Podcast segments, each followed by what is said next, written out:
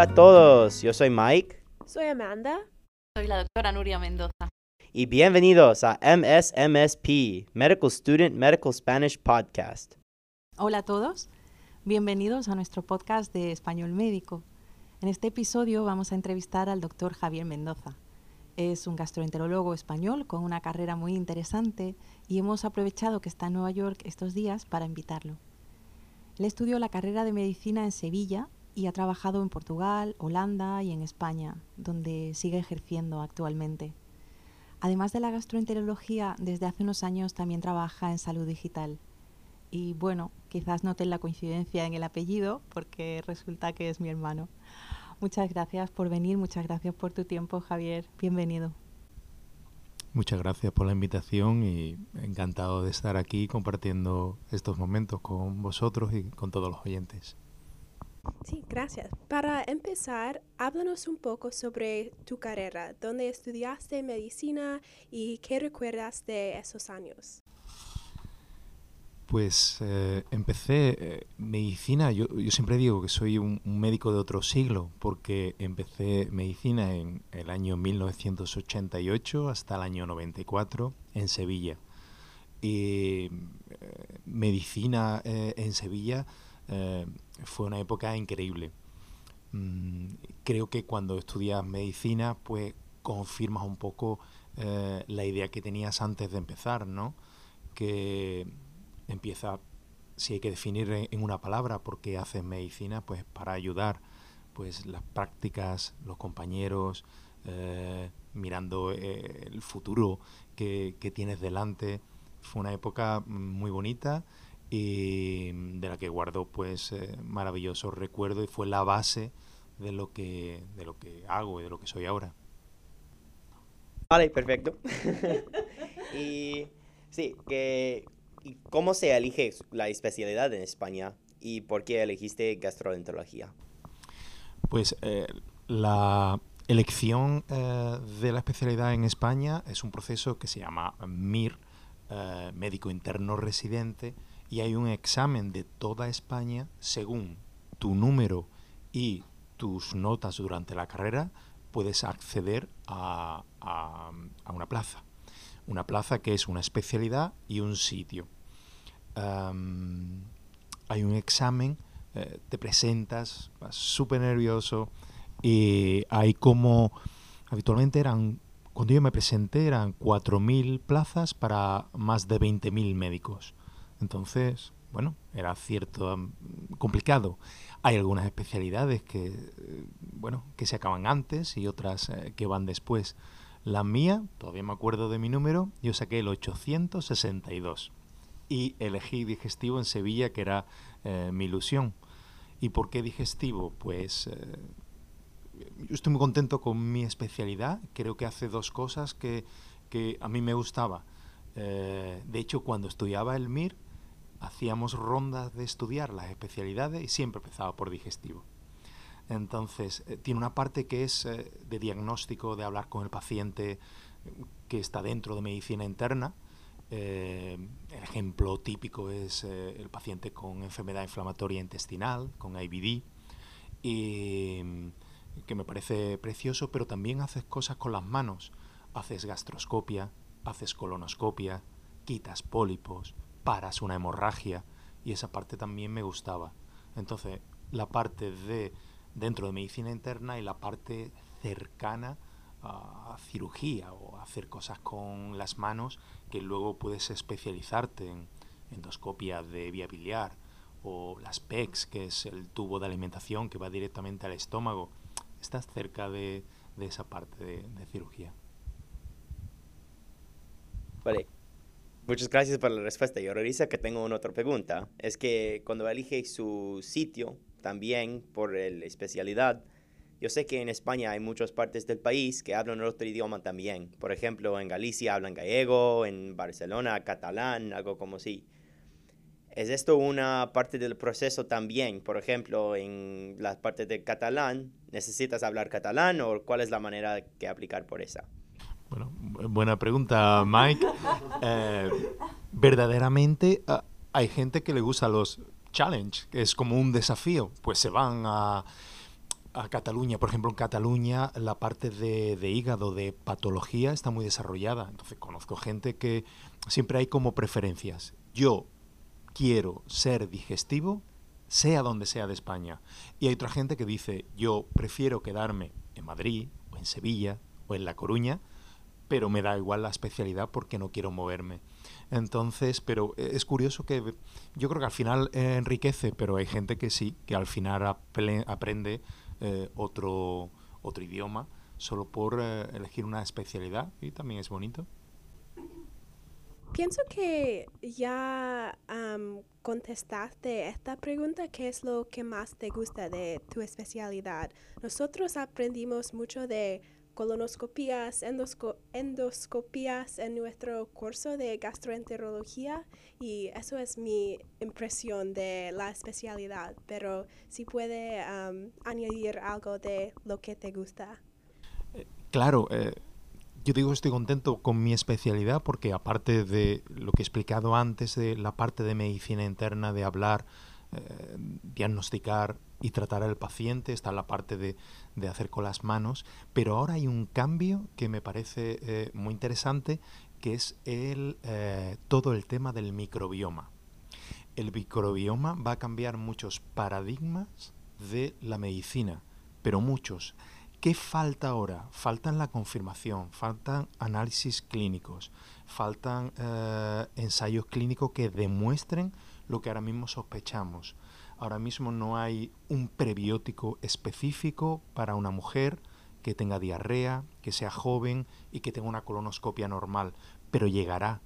Eh, ahora mismo lo que estamos haciendo es investigando. Eh, hay prebiótico, probiótico, posbiótico, simbiótico.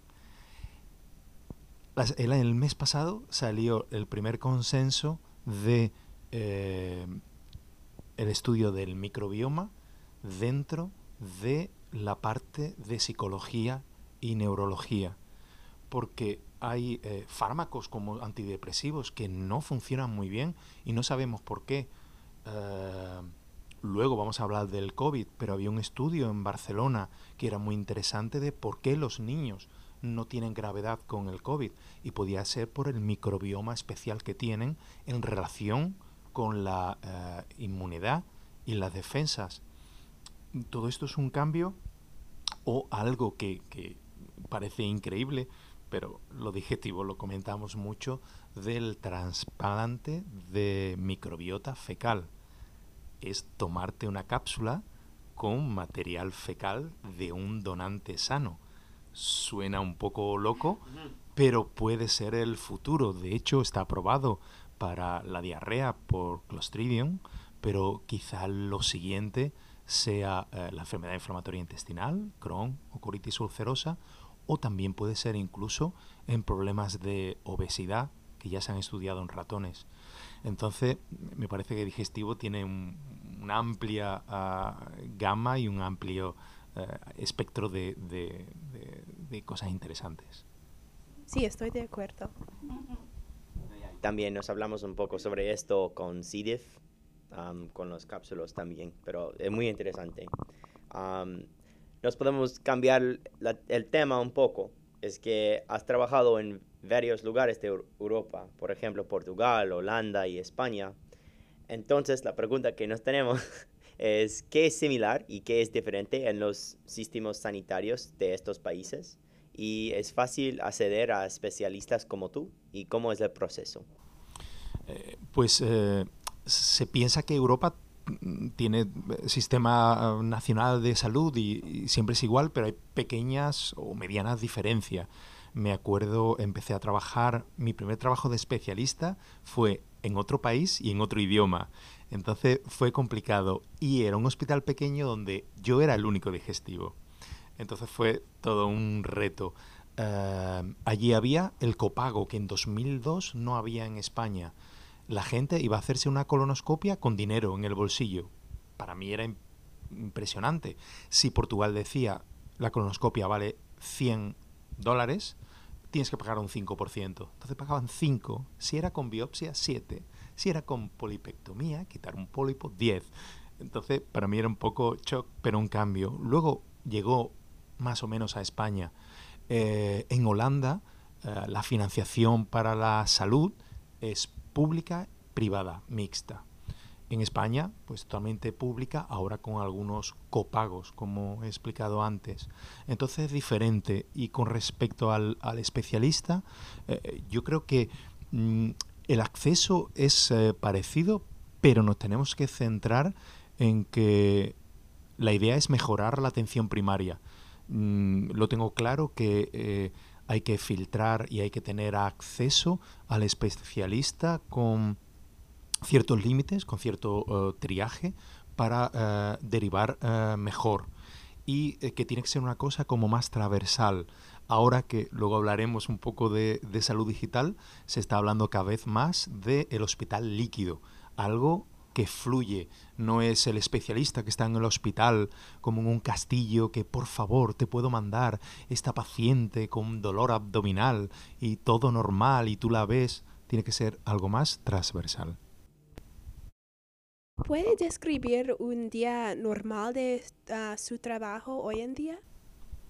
Pues sí, eh, yo hago como una pequeña eh, broma de eso porque ahora mismo trabajo dos días centrados como médico uh, gastroenterólogo y tres días en salud digital. Entonces digo, lunes me quito la bata, martes me pongo la bata de médico.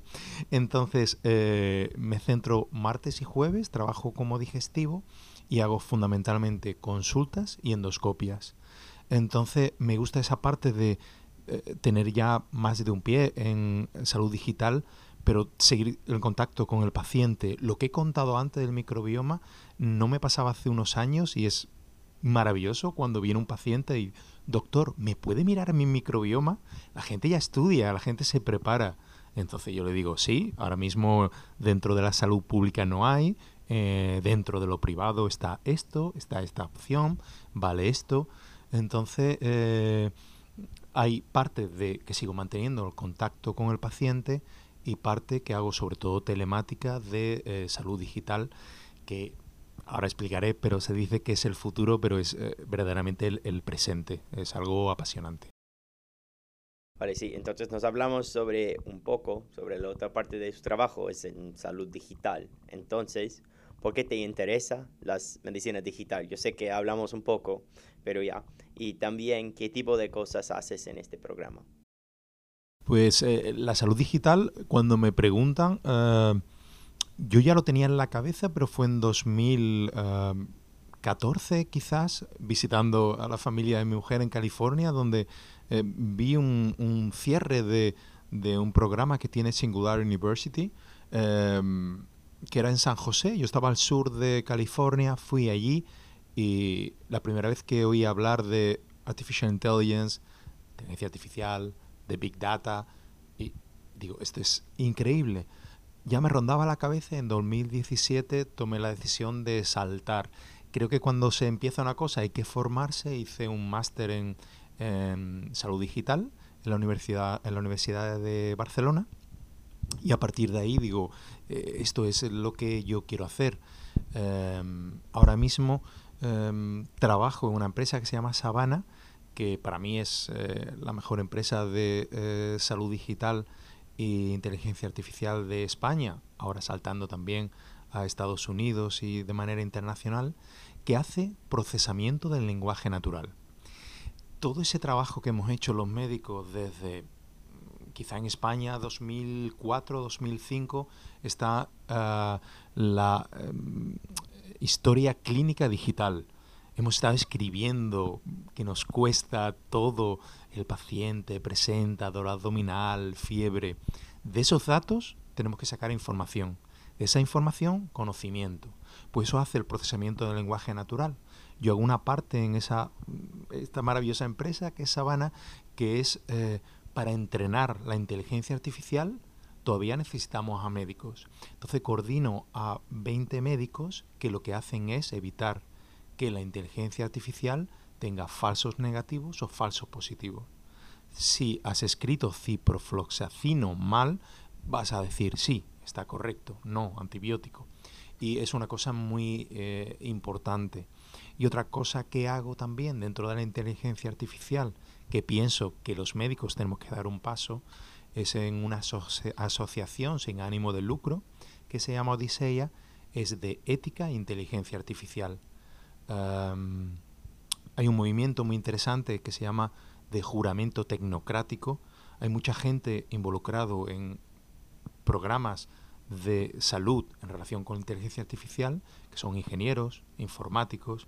Se supone que tienen ética y que lo hacen todo muy bien, pero eh, en salud tiene que ser un paso más. Entonces se habla no de juramento hipocrático, juramento tecnocrático, porque el resultado de eso puede cambiar un protocolo de un hospital o cómo se trata a un paciente.